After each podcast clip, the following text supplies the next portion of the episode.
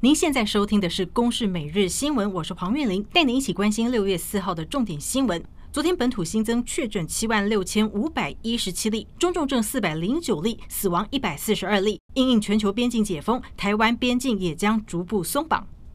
南韩宣布八号开始入境旅客，就算没有打疫苗也不用隔离，但需检附三天内 PCR 阴性证明。而日本十号起开放外国观光团入境，台湾被列为风险最低的蓝色等级。一号起与美、英等九十八国入境免裁检、免隔离。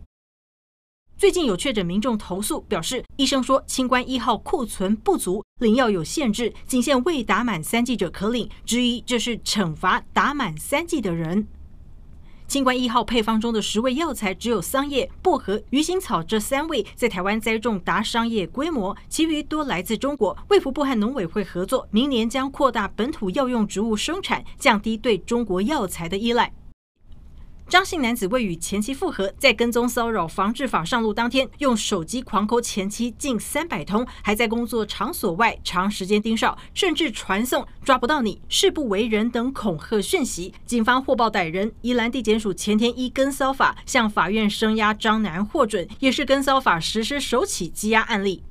花莲发生多名国小学童遭猥亵性侵案件，一名罗姓男子涉嫌利用担任篮球队义务教练机会，对孩童伸出狼爪，有十七人受害。花莲地院依妨害性自主等罪，判罗姓男子上百年有期徒刑，合并应执行最高上限三十年。委任律师说会再上诉。